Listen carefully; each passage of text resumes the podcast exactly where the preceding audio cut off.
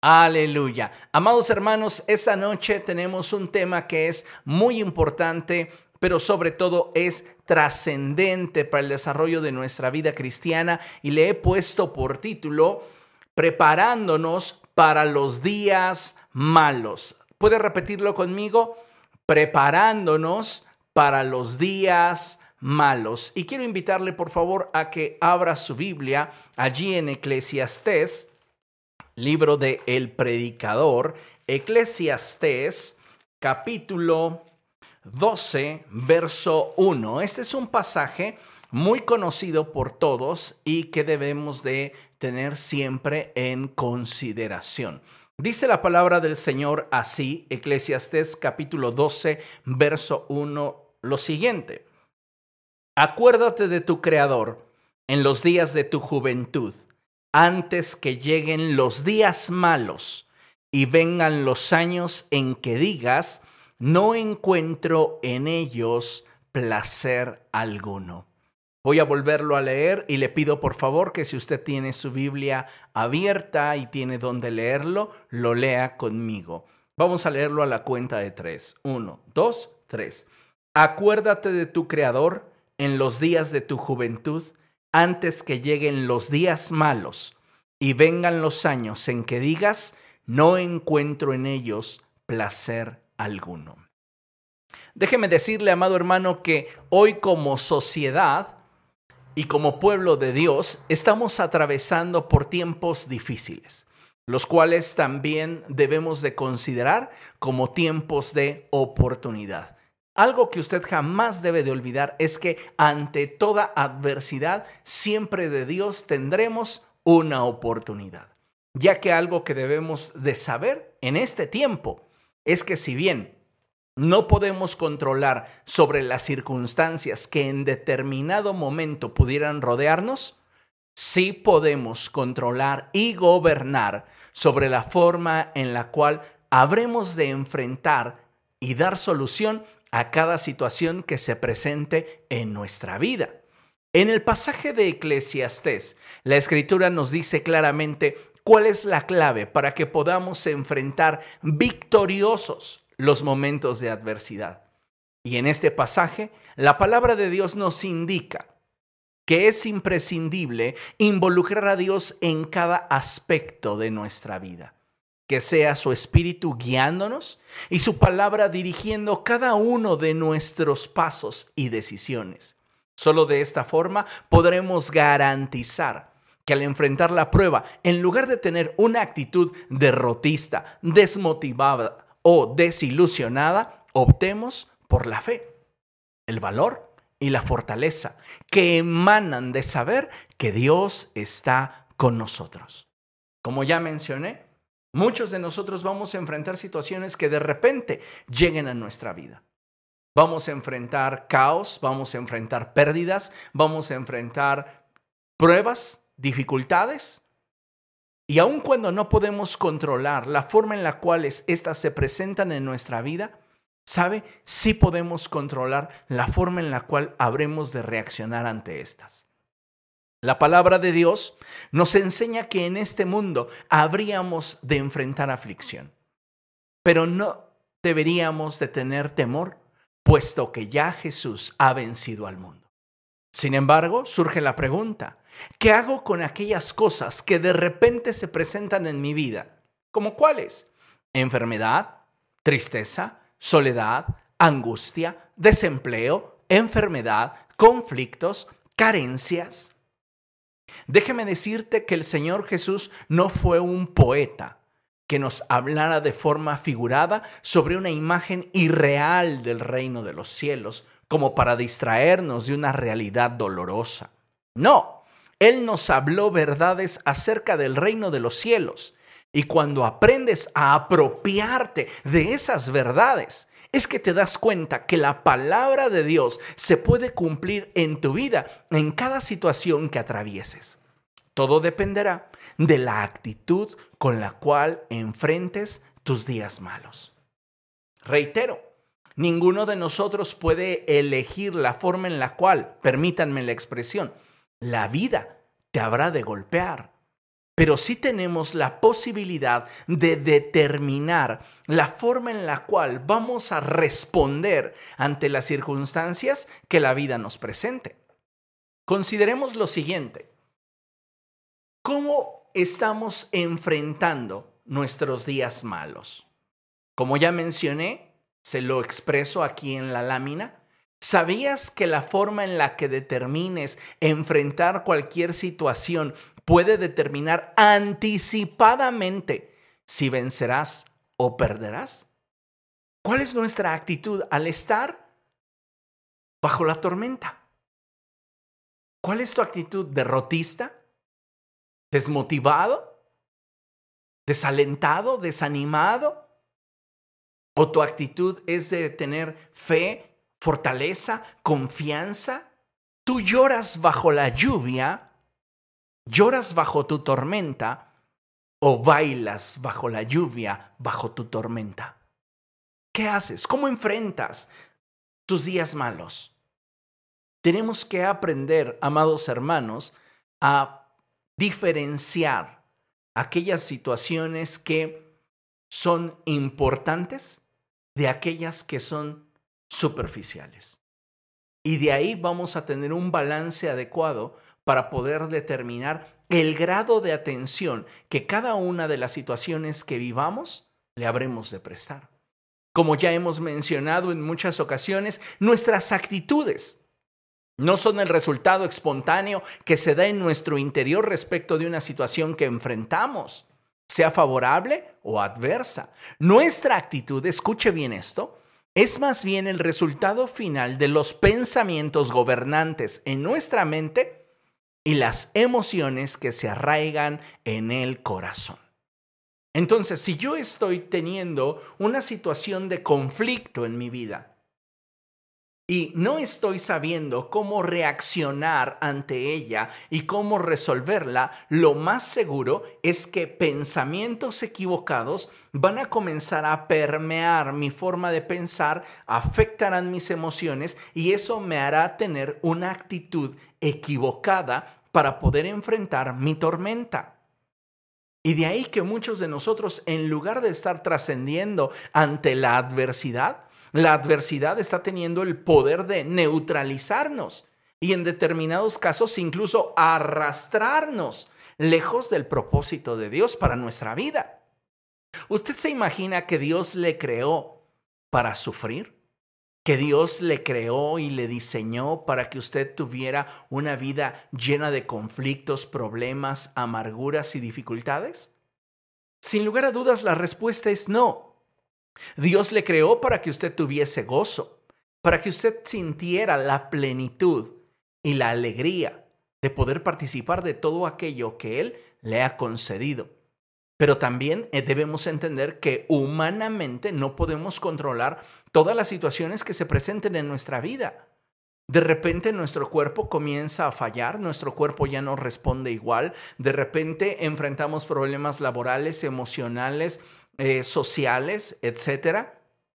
Y aunque no podemos controlarlos, lo que sí podemos determinar es la forma en la cual vamos a reaccionar o responder, mejor dicho, ante las situaciones que la vida nos presente. Y por eso es tan importante que cuidemos lo que pensamos y lo que sentimos, porque de esa manera vamos a asegurar que al momento de atravesar por una tormenta tengamos la mejor actitud. Entonces, así que si tú atraviesas o estás enfrentando una situación adversa, si tú en este momento te encuentras atravesando por ese valle de sombra y de muerte y comienzas a sentirte inseguro, temeroso, angustiado, molesto, decepcionado, déjame decirte algo, estas son emociones válidas. Esto está bien, es natural, es humano. Lo que no debemos de permitir y aquí entra nuestra figura como buenos mayordomos de nuestra mente y corazón, es que esa emoción que surge de la experiencia que estoy teniendo eche raíces en mí. Eso es sumamente importante. Porque el que yo esté enfrentando una situación que no tenía contemplada y que de repente llegó a mi vida y que ésta provoque enojo, decepción, tristeza o situaciones de inestabilidad e incluso temor, es válido, es humano. Pero lo que no debemos permitir es que esa emoción pueda echar raíces en nosotros, ya que éstas van a comenzar a provocar que existan pensamientos que nos empujen en una dirección equivocada. Martín Lutero solía expresar y él decía lo siguiente, no puedo evitar que una parvada de pájaros vuele sobre mi cabeza, pero sí puedo evitar que hagan un nido en ella. El punto al que quiero llegar es que siempre debemos proteger nuestros pensamientos Incluso cuando las imágenes que tengamos ante nuestros ojos nos indiquen que darle espacio a esos pensamientos de tristeza, derrota y dolor es la opción más razonable. Porque déjeme ser sincero con usted, muchas veces lo que estamos viendo ante nuestros ojos nos indica que merecemos sentirnos mal, que esta situación por la cual estoy atravesando es digna de que yo me sienta molesto, decepcionado o que yo esté triste. Y es probable que sí, pero dejémoslo simplemente en el área de una respuesta emocional a un suceso que acontece en nuestra vida, pero no permitas que dicha emoción comience a controlarte. Porque si esa emoción, ese sentimiento comienza a echar raíces en ti, va a afectar tu manera de pensar, te vas a corromper íntimamente y vas a cambiar tu actitud, lo cual te colocará en desventaja para poder atravesar y enfrentar dicha circunstancia en tu vida y finalmente vencer sobre de ella. Porque cada vez que enfrentamos una situación adversa, no se trata simplemente de soportarla. Les he hablado muchas veces respecto de esto. Se trata de enfrentarla y superarla. Cuando tú logras superar una situación adversa, creces.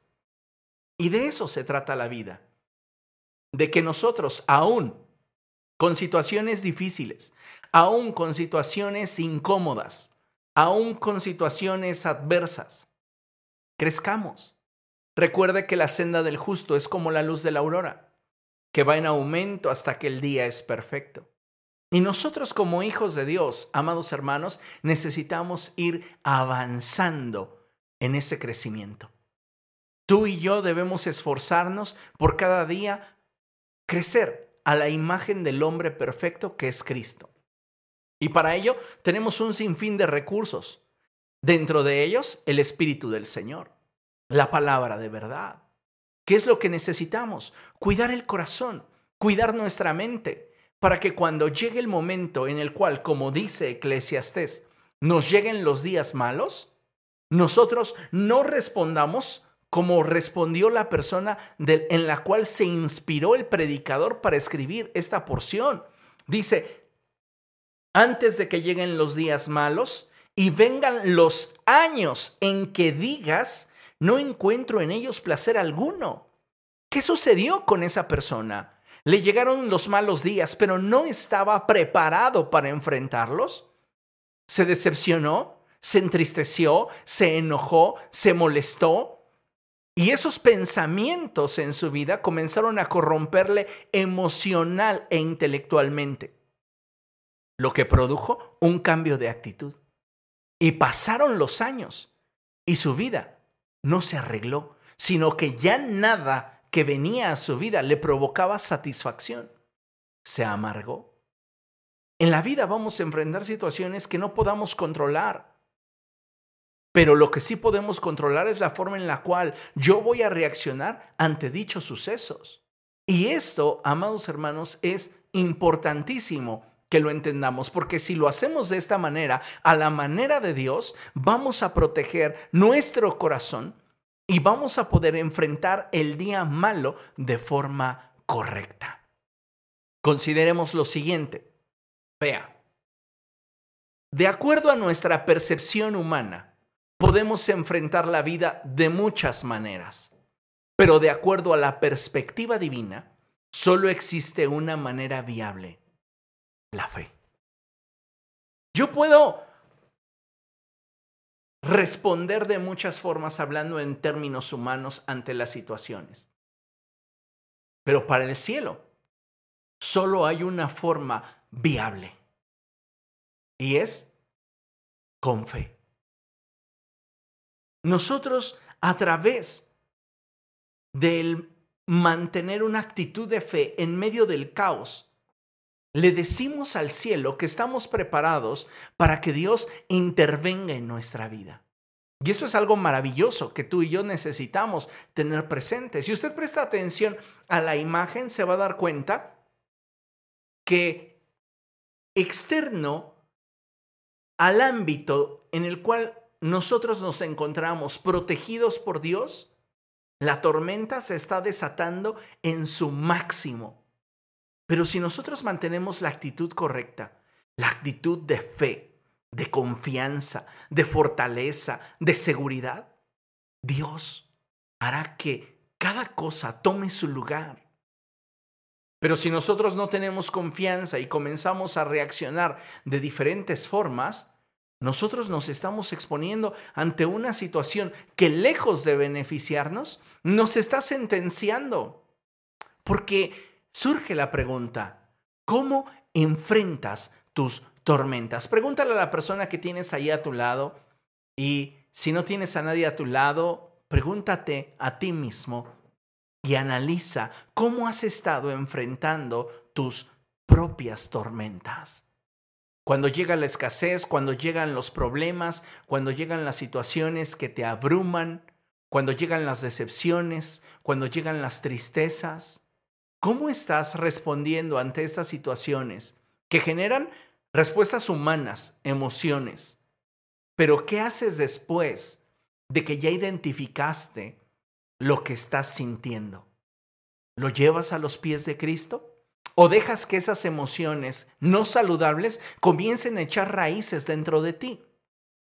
Esto es algo muy importante, porque de eso depende si nosotros tenemos éxito o no, si salimos victoriosos de en medio de esa tormenta o permanecemos cautivos y afligidos.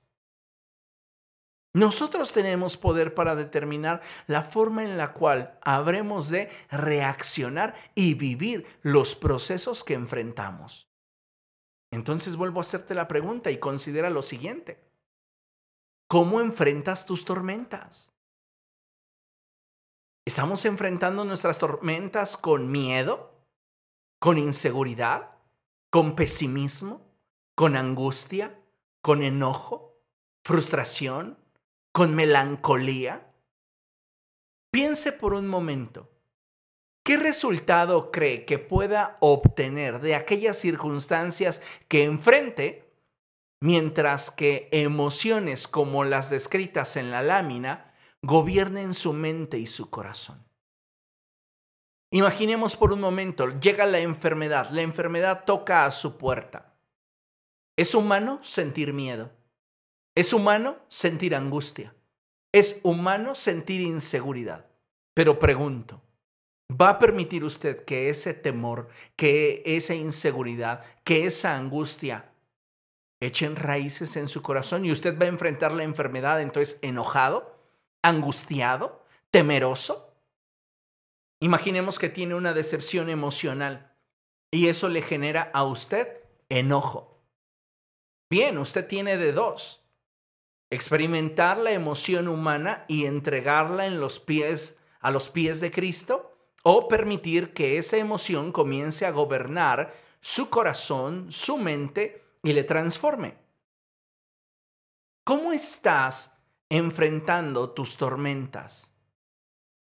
Todas estas, partiendo del miedo, la angustia, la inseguridad, el enojo, el pesimismo, la frustración, la melancolía, son emociones humanas pero pueden convertirse en actitudes autodestructivas si permitimos que éstas permanezcan por mucho tiempo en nuestra mente y corazón.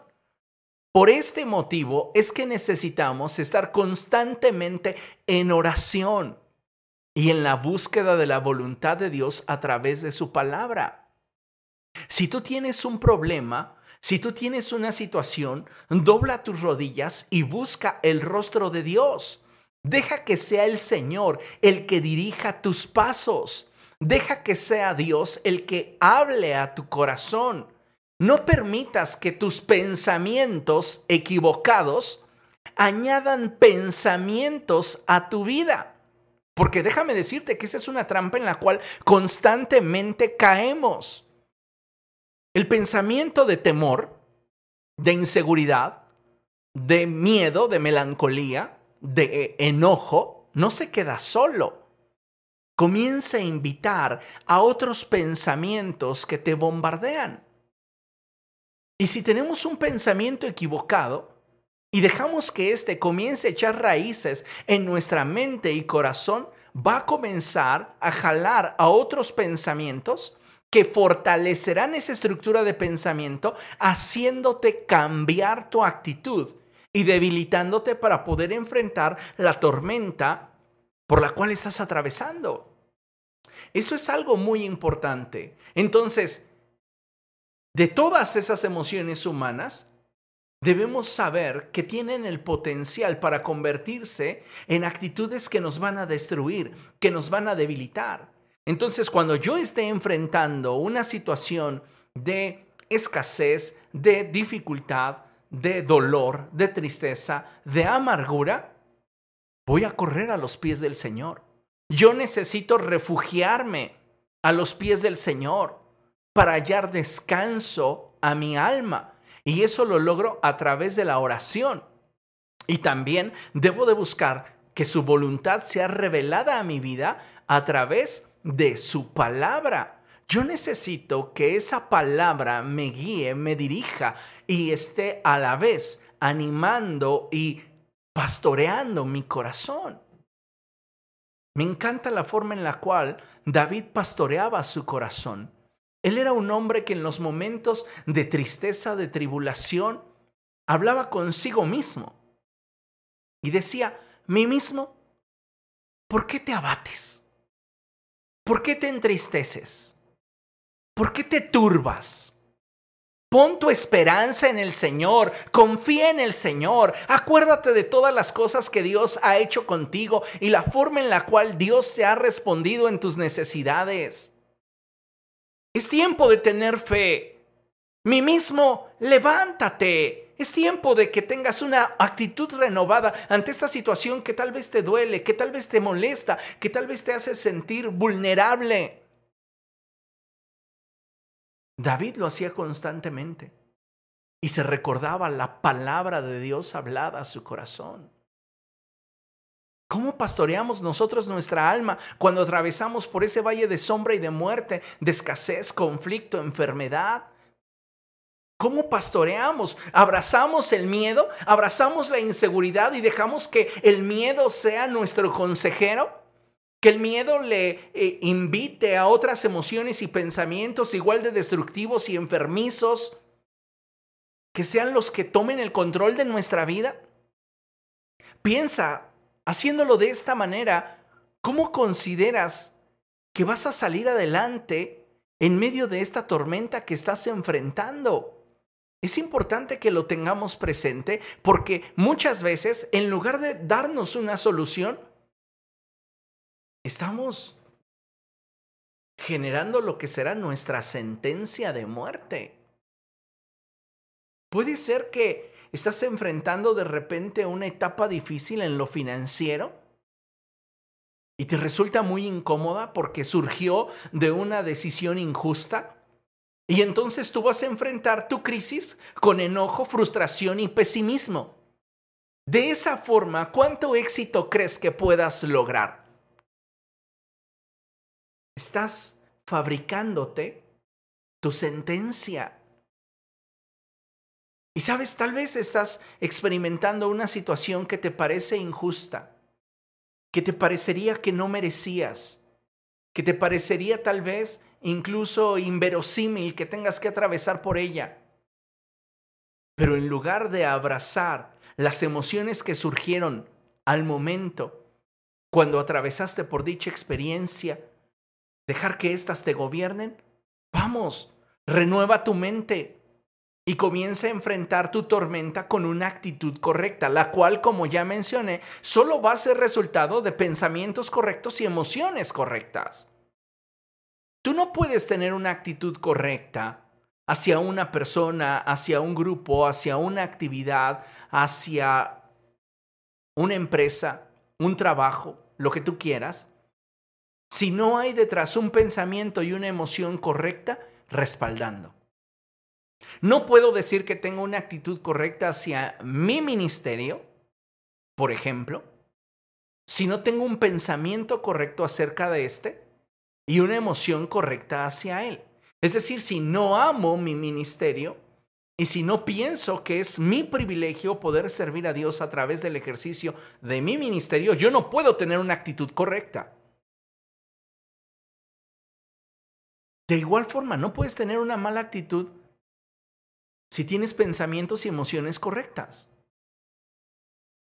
Entonces, el punto aquí es llegar a descubrir qué es lo que estoy haciendo cuando la tormenta llega a mi vida y qué pensamientos estoy escogiendo que sean los pensamientos gobernantes en mí y las emociones que habrán de dar a luz las actitudes con las cuales yo voy a atravesar dicha tormenta. Eso es importante. Entonces, necesitamos comprenderlo de esta manera. Yo necesito orar, número uno. Y número dos, necesito buscar la palabra del Señor que me dé la respuesta o la revelación de qué es aquello que Dios quiere para mi vida. Ahora bien, a veces, escuche bien esto, la respuesta de Dios no nos brindará un cambio instantáneo en nuestra realidad, pero sí puede provocar un cambio instantáneo en nuestro corazón para entonces, con calma, y bajo su dirección poder transformar nuestra realidad. Esto que le estoy diciendo es poderoso. Deseo que usted tenga la humildad y la sensibilidad en su corazón para asimilarlo. Porque déjeme repetir, repetírselo. Puede ser que la respuesta de Dios para usted no le brinde un cambio instantáneo en su realidad. Dios le va a dar una respuesta y usted sigue enfermo, usted sigue desempleado, usted sigue decepcionado, usted sigue, si quiere, molesto con la situación que enfrentó. La situación no cambia. La respuesta de Dios posiblemente no cambia su situación de forma instantánea, pero tiene el poder para que si usted así lo decide, cambie de forma instantánea su corazón. Y entonces con calma y bajo la dirección de Dios, usted pueda transformar su realidad. Veamos un ejemplo bíblico de esto. Por favor, vaya conmigo a Mateo. Vamos a abrir el Evangelio de Mateo. Esta es una porción que me gusta mucho. Les he enseñado muchas veces sobre esta. Y es el capítulo 9. Mateo capítulo 9 y vamos a enfocarnos solamente a un verso, el verso 2. Y dice la palabra del Señor así. Unos hombres le llevaron un paralítico acostado en una camilla. Al ver Jesús la fe de ellos, le dijo al paralítico, Ánimo, hijo, tus pecados quedan perdonados. Pareciera irónica la forma en la cual Jesús aborda este problema. ¿Por qué? Porque es evidente que estas personas llevan al paralítico para que Jesús lo haga caminar.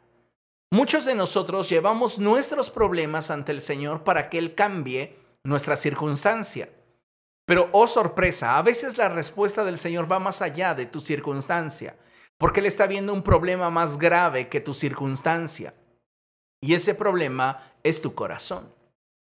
Entonces, cuando Jesús ve al paralítico, lo que Jesús ve es que más allá que tener un problema de disfunción motriz, este hombre tiene un problema de disfunción emocional, de disfunción espiritual. Está desconectado del cielo porque se siente condenado, porque se siente insuficiente para agradar a Dios.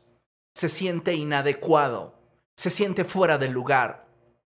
E incluso yo puedo imaginar un cuadro donde este hombre al estar ante la majestad de Jesús se sentía avergonzado, sentenciado por todas aquellas cosas que hizo y que la gente se encargaba de restregarle una y otra vez. Ahora, estando ante Jesús, obviamente que él se sentía desnudo ante el verbo de vida hecho carne. Y por eso Jesús pudo atender de forma magistral, divina, la necesidad de este hombre. Lo primero que él atendió fue aquello que lo esclavizaba a permanecer en una tormenta íntima que era mucho más dolorosa que el no poder caminar.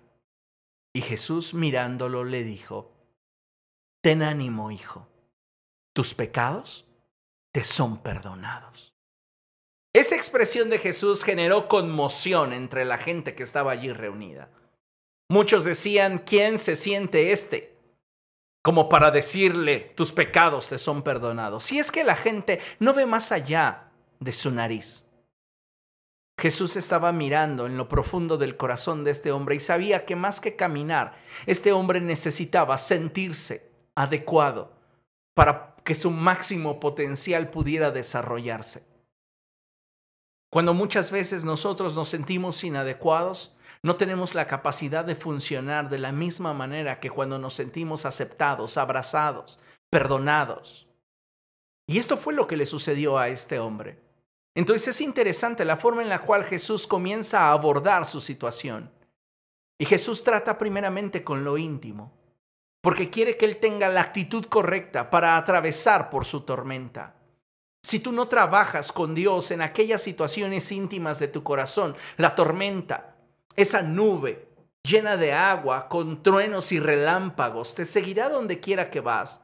Y no es que estés maldito, lo pongo entre comillas, no es que estés salado, la realidad es que tu actitud ante la vida es lo que está atrayendo con fuerza aquellas formas de pensamiento que poco a poco van arraigándose dentro de ti y se convierten en fortalezas.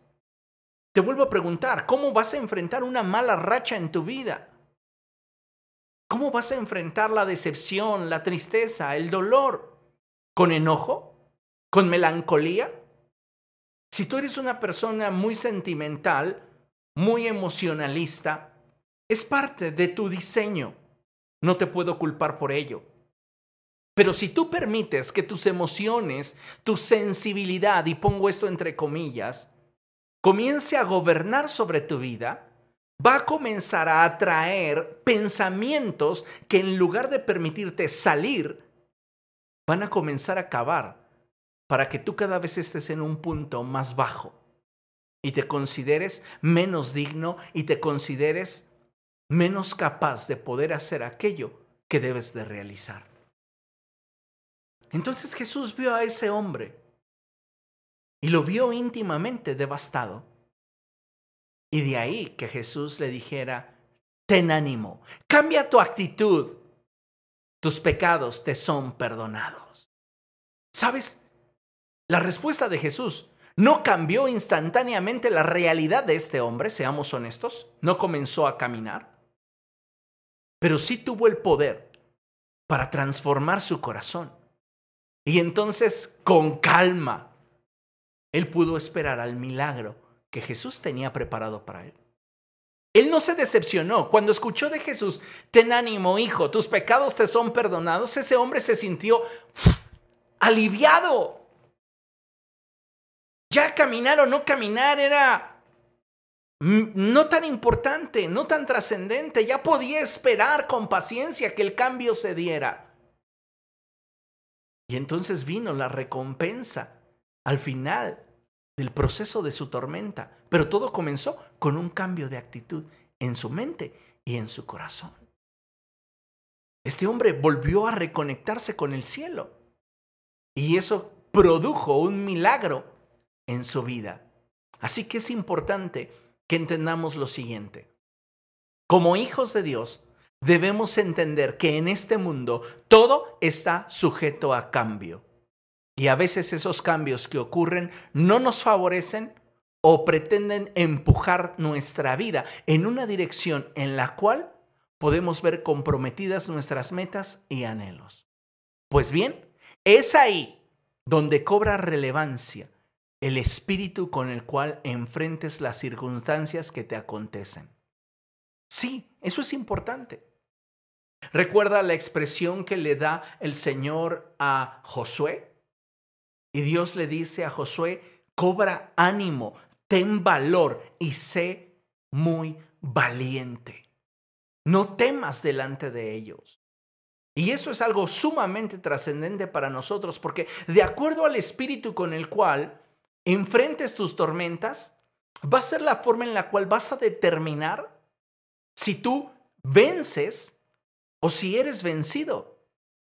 Por ejemplo, el pueblo de Israel, en la primera ocasión en la cual Dios los envía a explorar la tierra donde abundaban la leche y la miel, Dios le dice a Moisés que envíe a doce príncipes. Dentro de esos príncipes está Josué y Caleb, lo sabemos, y ellos llegan con muestras de esa buena tierra. Pero ¿qué sucede? Diez de ellos no pueden enfrentar la tormenta que se avecina porque no están preparados, porque no conocen a Dios, porque no tienen su palabra morando en ellos. Y lo que sale de sus labios es, nosotros somos como langostas comparados con los gigantes que allí habitan. Y otro remató diciendo, somos para ellos como pan comido. Pero Josué y Caleb tuvieron una actitud diferente. Y ellos se enfrentaron la tormenta de una forma distinta. ¿El resultado? Abismalmente diferente. Mientras que los otros diez murieron en el desierto, Josué y Caleb entraron a poseer la tierra prometida. ¿De cuál grupo quieres ser tú? ¿A qué tipo de personas quieres tú pertenecer? ¿A aquellos que cuando atraviesan por la tormenta son cristianos de azúcar que comienzan a disolverse por cada gota de agua que cae sobre de ellos? O ese grupo de cristianos que redoblan esfuerzos, comienzan a orar con mayor determinación, buscan a Dios con mayor certeza y aun cuando tienen temor, aun cuando tienen inseguridad porque es humano, no permiten que esas emociones gobiernen su mente y su corazón. Aun cuando sienten enojo, aun cuando sienten melancolía, aun cuando sientes situaciones que de repente afloran emociones que no son para nada agradables, pero que son parte de ese paquete humano que hay dentro de nosotros, lo gobernamos y optamos por decidir qué pensamiento y qué emoción voy a permitir que eche raíces en mí. Tu actitud para enfrentar tu tormenta es determinante en cuanto al resultado que tengas de ello. Así que entiende una cosa y te pido por favor que pongas mucha atención a lo que te voy a decir para enfrentar y superar las dificultades que de forma cotidiana nos pueden sobrevenir, nuestra actitud siempre será determinante en el resultado que obtengamos. Tu actitud determina el resultado. No puedes controlar la situación que te venga, pero tu actitud puede determinar si de esa circunstancia sales vencedor o terminas vencido. Y tu actitud, reitero, no es simplemente algo que surja espontáneamente al presentarse la situación. No, tu actitud es el resultado de los pensamientos que tú escogiste para con ellos establecer una estructura de pensamiento y las emociones que tú determinaste que gobernaran en tu corazón. De allí va a surgir tu actitud. Entonces es importantísimo que tengamos en consideración esto, porque solo de esta manera vamos a poder atravesar nuestras tormentas de forma correcta, teniendo la certeza de que vamos a tener en ello victoria. Considera lo siguiente. Romanos capítulo 8, verso 35, dice lo siguiente. ¿Quién nos apartará del amor de Cristo? La tribulación o la angustia, la persecución, el hambre, la indigencia, el peligro, la violencia? ¿Qué te va a apartar a ti del amor de Cristo? ¿El quedarte sin nada? ¿El perder la salud? ¿El estar al borde de la muerte? ¿El no tener dinero? ¿El no encontrar empleo? ¿El sentirte muchas veces inadecuado? ¿El sentir que la gente que tú amas no sabe corresponderte? Estamos permitiéndole a pensamientos y emociones equivocadas que estén llamando a otra clase de pensamientos más destructivos que vengan a nuestra vida y comiencen a sugerirnos formas de pensamientos y sentimientos que no corresponden con lo que Dios desea que pienses y sientas. Porque ninguno de nosotros puede controlar las situaciones que en torno a nuestra vida se puedan dar, pero sí podemos controlar la forma en la cual las vamos a enfrentar. En esta porción que te mostraba, el apóstol Pablo nos hace una pregunta, la cual tiene la intención de que cada uno de nosotros descubra a qué realmente está afianzado nuestro corazón. Te lo vuelvo a poner. Y él dice, ¿qué nos apartará del amor de Cristo? ¿La tribulación? Si la tribulación te aparta del amor de Cristo, es que tu corazón está afianzado a la comodidad. ¿La angustia? Si el tener angustia te aparta del amor de Cristo, es que tu corazón estaba afianzado a la seguridad que podría proveerte tal vez tu cuenta bancaria, tal vez tu trabajo, tal vez una relación, no lo sé. Si lo que te aparta del amor de Cristo es la persecución, entonces, ¿tu corazón estaba arraigado a la estabilidad? ¿La comodidad? Si te aparta de Cristo y de su amor el hambre, ¿a qué estaba arraigado tu corazón? ¿A tener tus necesidades básicas suplidas? Si te aparta del amor de Cristo la indigencia, es decir, el que lo pierdas todo, ¿a qué estaba arraigado tu corazón? a lo material, a una casa, a un terreno? Si te aparta del amor de Cristo el peligro, ¿a qué estaba arraigado tu corazón? Si te aparta del amor de Cristo la violencia, vuelvo a preguntar, ¿a qué estaba arraigado tu corazón? ¿De qué forma tú te estás afianzando de Cristo? Ahora, la pregunta del apóstol Pablo tiene una doble intención porque primero nos sacude y Él nos hace esta pregunta para que descubramos a qué está afianzado o arraigado nuestro corazón, pero también desea que al mismo tiempo descubramos cuál es el plan de Dios para nosotros cuando atravesamos por un día malo. Digan conmigo, un día malo lo tiene cualquiera. Una racha mala la tiene cualquiera. Una buena actitud ante el día malo o la racha mala, no la tiene cualquiera.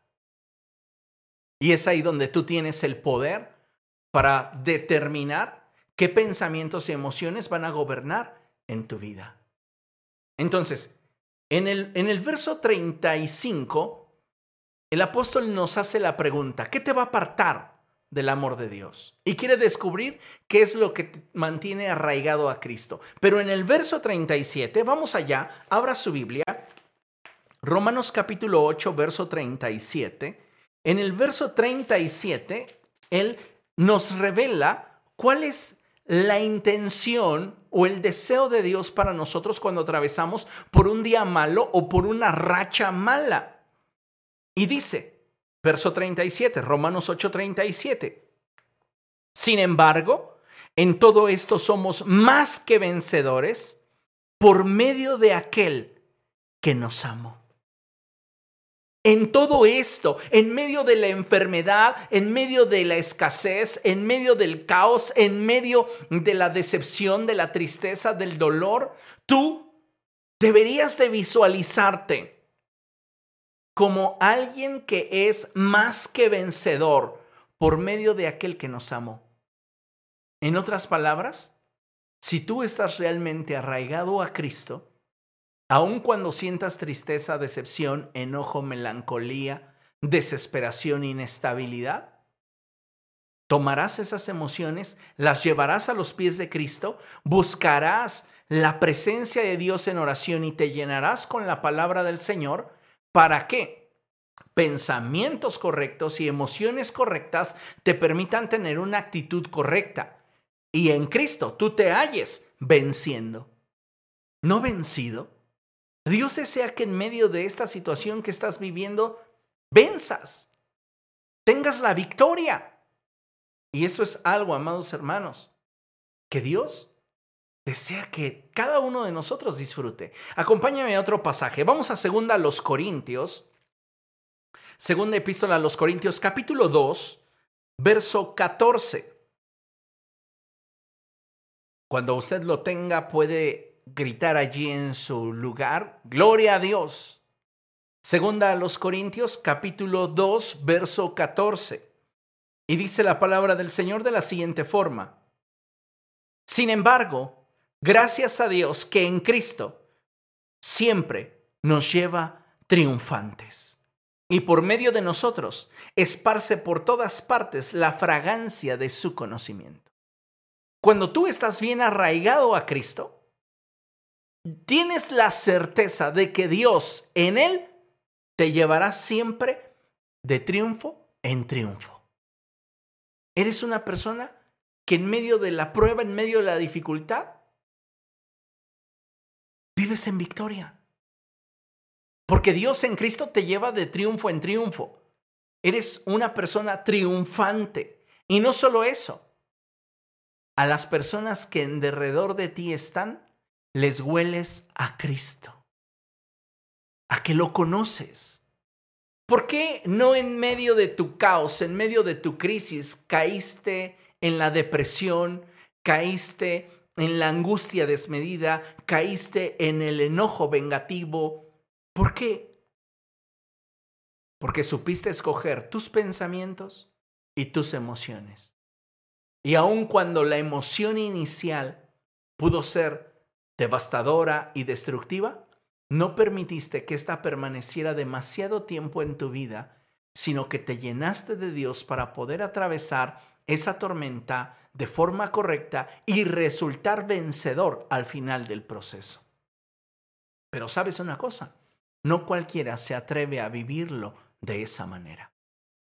Teniendo este conocimiento es importante que le permitamos a la palabra de Dios gobernar nuestro corazón para que entonces, escucha bien esto, la paz de Dios nos revele la estrategia del Señor para nosotros en medio de nuestra tormenta. Y eso es importantísimo. Mira, dice Filipenses capítulo 4, verso 7 lo siguiente, y la paz de Dios, que sobrepasa todo entendimiento, cuidará sus corazones y sus pensamientos en Cristo Jesús. ¿Qué me va a permitir tener una buena actitud en medio de la tormenta? La paz de Dios. ¿Dónde? En mi vida. Y esa paz de Dios en mi vida va a proteger, va a cuidar mi corazón y mi mente. Pero ¿qué es lo que tendemos a hacer? La gran mayoría de nosotros, en lugar de buscar la presencia de Dios y pedirle al Señor que Él cumpla su propósito en nosotros. No, corremos por la soga, ¿verdad? Nos gusta más. Vamos por la soga para resolver esto de una vez. Y entonces me sumerjo en la melancolía, en la angustia, en el miedo, la inseguridad, el enojo, el pesimismo, la frustración, y creo que eso es lo que me debe de dar la salida. No, no es así. Lo que te va a ayudar realmente a enfrentar la situación que estás viviendo es la paz de Dios. Y esa paz de Dios que sobrepasa todo entendimiento tiene la capacidad de gobernar, de proteger, de cuidar tu corazón y tus pensamientos. Cuando la paz de Dios, amados hermanos, gobierna nuestro corazón, podemos confiar en Dios. Y aun cuando enfrentemos situaciones dolorosas o difíciles, podremos confiar en el Señor. No por lo que percibo con mis sentidos, sino por la fe y la convicción que hay en mi mente y en mi corazón. Entonces, es un tanto como el estar esperando a que Dios obre y dejar mi carga en Él, tal y como lo dice el apóstol Pedro, echen sobre de Él todas sus preocupaciones, porque Él cuida de ustedes. Siempre, amados hermanos, he pensado que la vida cristiana es una vida extrema, algo así como un deporte extremo. Pienso que de la misma manera es la vida cristiana. Yo pienso que la vida cristiana, reitero, es una vida extrema. Es decir, no es una vida que se puede vivir de espectador. Es una vida intensa y desafiante. Una vida vibrante que te invita constantemente a ir más allá de tus límites. Al, contemplar esa vida, yo descubro que, escuche con atención, la vida cristiana es locura para quienes no creen en Cristo. Ponga mucha atención. Lo creo así. ¿Por qué? Porque solo un verdadero cristiano puede enfrentar la muerte con paz y gozo. Solo un verdadero cristiano puede sentirse privilegiado al atravesar por las pruebas. Y solo un verdadero cristiano tiene la certeza y la paz de que no está solo y que nada le hará falta en los momentos más difíciles que pudiera enfrentar porque conoce a su Dios. Cuando estamos desconectados de Dios, los pensamientos equivocados permanecen en nuestra mente. Te desemplearon, te cortaron, te traicionaron, te humillaron, tuviste un conflicto familiar. Obviamente hay emociones que se sienten y se sienten profundo. Pero vas a permitir que esas emociones comiencen a gobernar sobre tus pensamientos, invitando a otros pensamientos equivocados a susurrarte cosas al oído, a sentir emociones más irracionales y enfermizas? ¿O vas a desechar todo eso? ¿Vas a ir a los pies de Cristo a orar y vas a comenzar a alimentarte de la palabra de Dios? te aseguro que tu actitud al final del proceso es lo que te va a dar el resultado, sea en victoria o seas vencido. Pero todo parte de tu actitud. Y por eso necesitamos entender que si vamos a vivir la vida cristiana, vamos a hacerlo con toda la intención de vivirla al máximo.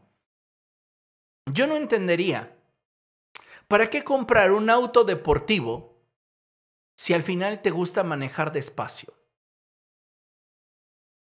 ¿Para qué comprarte una chamarra carísima si al final de cuentas no te gusta abrigarte? ¿Para qué adquirir un bien si al fin de cuentas tu meta está en otra parte. ¿Me explico? ¿Para qué involucrarnos con Cristo si solo queremos una relación de espectadores? No, la vida cristiana es intensa, es fogosa, la vida cristiana es extrema, es una vida muy loca, donde deberíamos tener esa fe tener esa actitud para enfrentar lo que venga. Y aun cuando sintamos el dolor, la tristeza, la inestabilidad, la inseguridad, no permitamos que esas emociones que son humanas permanezcan por mucho tiempo gobernando sobre nuestro corazón, que no echen raíces.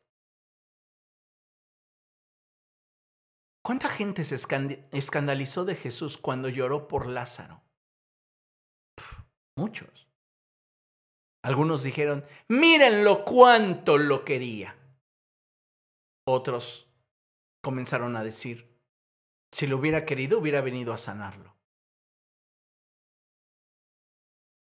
A veces no alcanzamos a darnos cuenta que aquello que estamos experimentando es solo el principio, hablando emocionalmente y de pensamientos, es solo el principio de un proceso glorioso, pero que esos pensamientos de tristeza, de decepción, de enojo, no deberían acompañarnos durante el proceso. Porque esas son respuestas humanas ante una pérdida, ante una decepción, ante una traición. Pero no deberías de permitir que eso gobernara tu corazón durante todo el proceso, porque entonces te va a afectar y al cambiar tu actitud te pondrá en desventaja para poder atravesar la tormenta. Entonces, es importante que lo sepamos. Consideremos lo que dice la, escritura y vamos a abrir la palabra de Dios en el Salmo 23. Vamos allá, Salmo 23, versos del 4 al 6.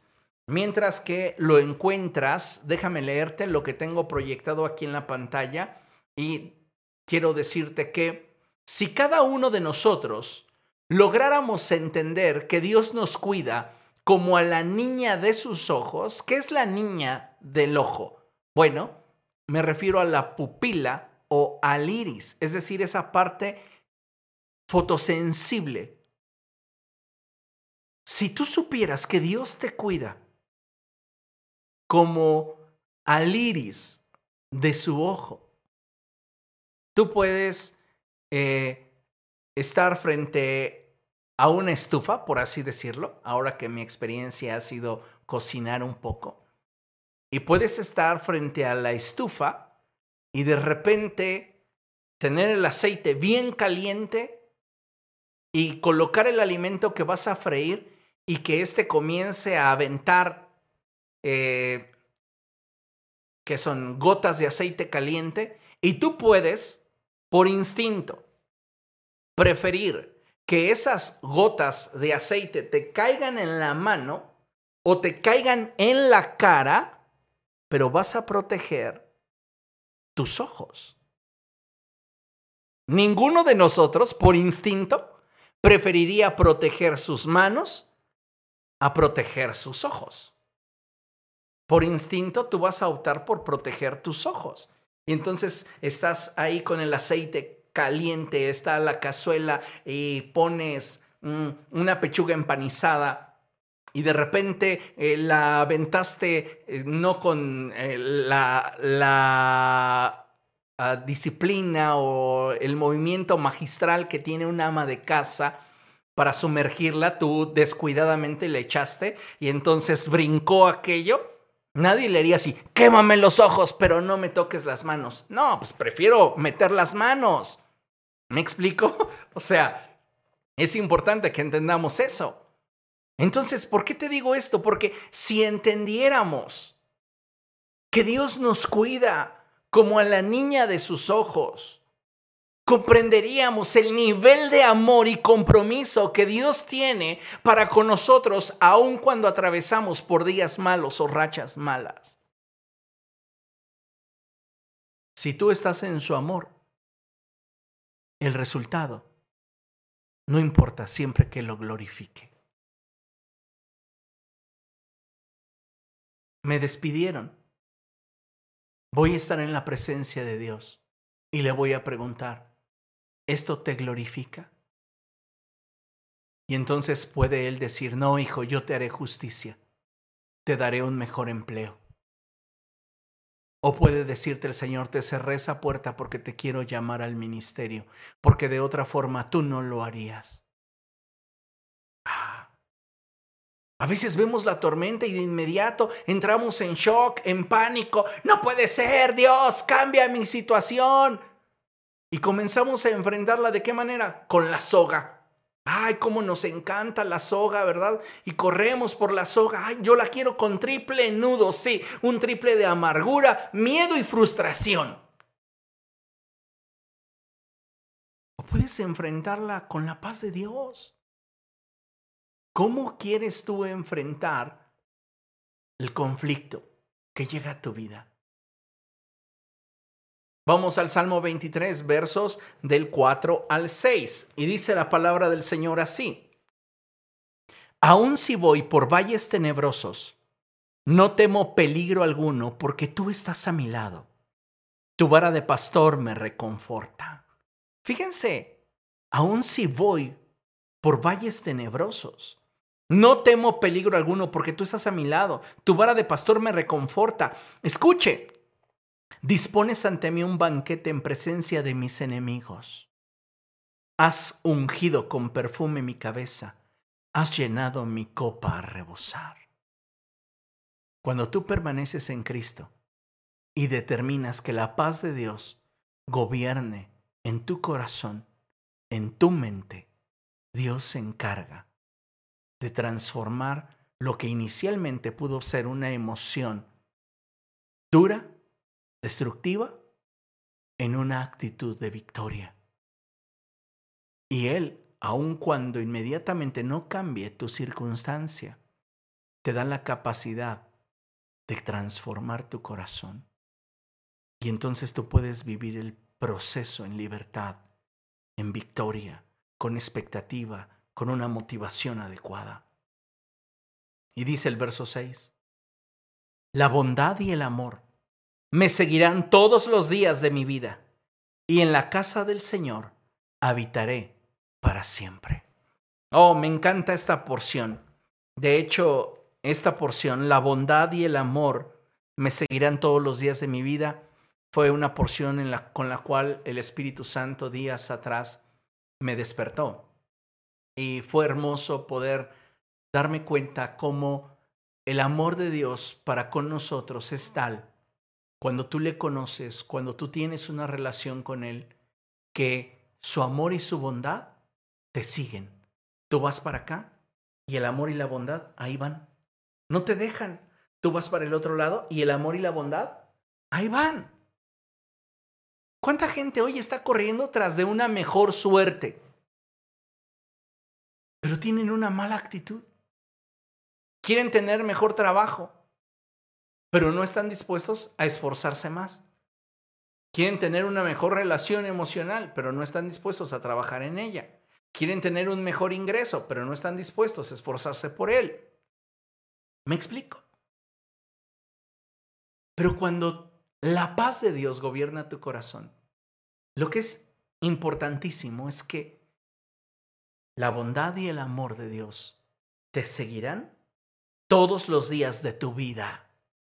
Así, así de loco, así de impresionante. Entonces, si me llega la enfermedad, voy a hablar conmigo mismo y me diré, ¿Por qué te abates? ¿Por qué te desanimas? Tu cuerpo te dirá, es que duele. Tu mente dirá, ¿que no te das cuenta? Tu corazón es que, es que no hay nadie en torno a mí. Pero cuando tienes la paz, le responderás a tu mente, a tu cuerpo y a tu corazón. Su palabra dice que te baste su gracia, porque su poder se perfecciona en tu debilidad. Hay poder. ¿Qué es lo que vamos a hacer? ¿Cómo vas a enfrentar tus tormentas?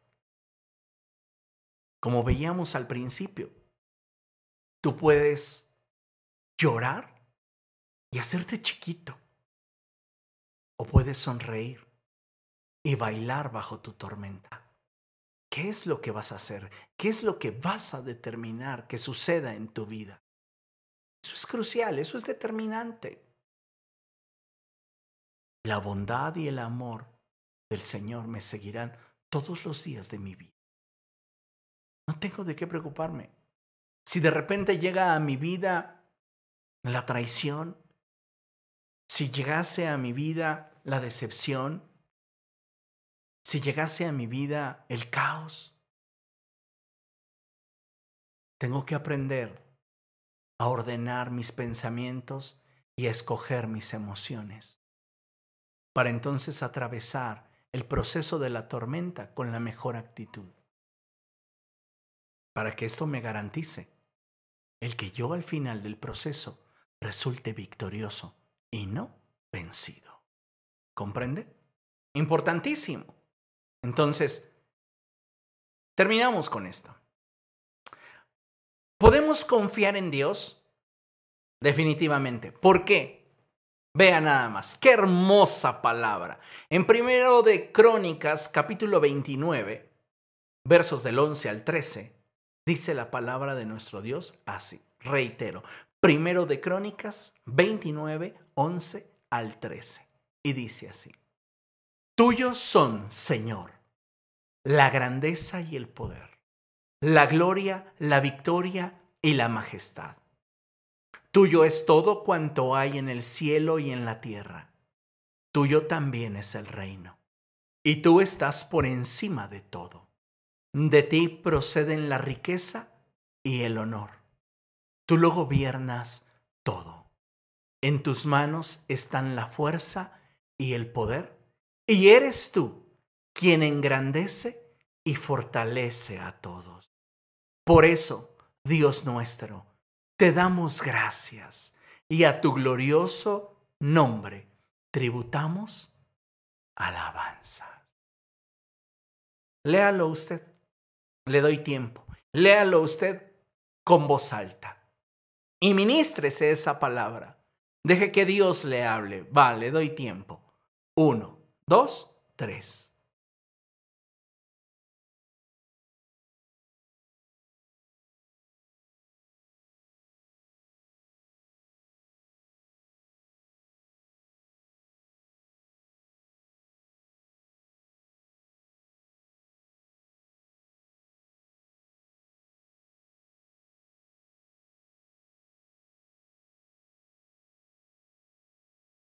Aleluya hermoso. Qué bueno es aprender a prepararnos para los días malos. Que no nos suceda como aquel hombre que inspiró Eclesiastés 12.1, que pasaron los años y en nada hallaba contentamiento. Al contrario, que seamos esa clase de personas que aunque han tenido experiencias difíciles y dolorosas, nos mantenemos fieles a Dios, constantes en oración, buscando su presencia, dejando que Él sea el que ministre y el que hable a lo más profundo de nuestro corazón. Ese es el Dios al que yo sirvo, un Dios fiel, un Dios que siempre cuidará de mí, porque Él me cuida como a la pupila de sus ojos, como el iris de sus ojos. Cuando tú entiendes eso, tu corazón tiene paz. Y entonces puedes decir como el salmista, no como una simple frase o un cliché, en paz me acostaré y así mismo dormiré. No, como una verdad. Tal vez mi realidad no ha cambiado, pero ya comencé a vivir el proceso cuidando mi mente, cuidando mi corazón. Y si su paz invade mi mente y mi corazón, tendré la actitud correcta para vencer sobre cualquier tormenta, porque esa es su promesa de que Dios en Cristo siempre me llevará triunfante. Amén. Aleluya. Gloria a Dios. Nuestro Dios es bueno grande y maravilloso. No hay nadie como Él. Así que, amados hermanos, a confiar en el Señor. Y cuando usted esté atravesando por esas situaciones difíciles en lo económico, en lo físico, en lo moral, en lo emocional, en cualquier situación que usted esté viviendo, recuerde, la vida cristiana es extrema. Vale la pena vivirla, pero vivirla al máximo, no desde una grada, de espectador. No, vamos, vivámosla en serio. No se compraría usted un auto deportivo para traerlo a 20 kilómetros por hora. Para eso cómprese una bici y no gaste tanto. ¿Me explico? Hagamos de la vida cristiana, una vida espléndida, maravillosa, que llene nuestra copa, que derrame sobre nuestra vida ese perfume que huele a Cristo. Amén. Vamos a orar y vamos a pedirle al Señor que esta palabra produzca fruto en nuestra vida. Porque tormentas no se van a acabar mientras estemos en este mundo. Pero la actitud que tengamos para atravesar el proceso de la tormenta y resultar victoriosos es algo que tú y yo sí podemos determinar. Así que hagámoslo con gozo. Amén. Vamos.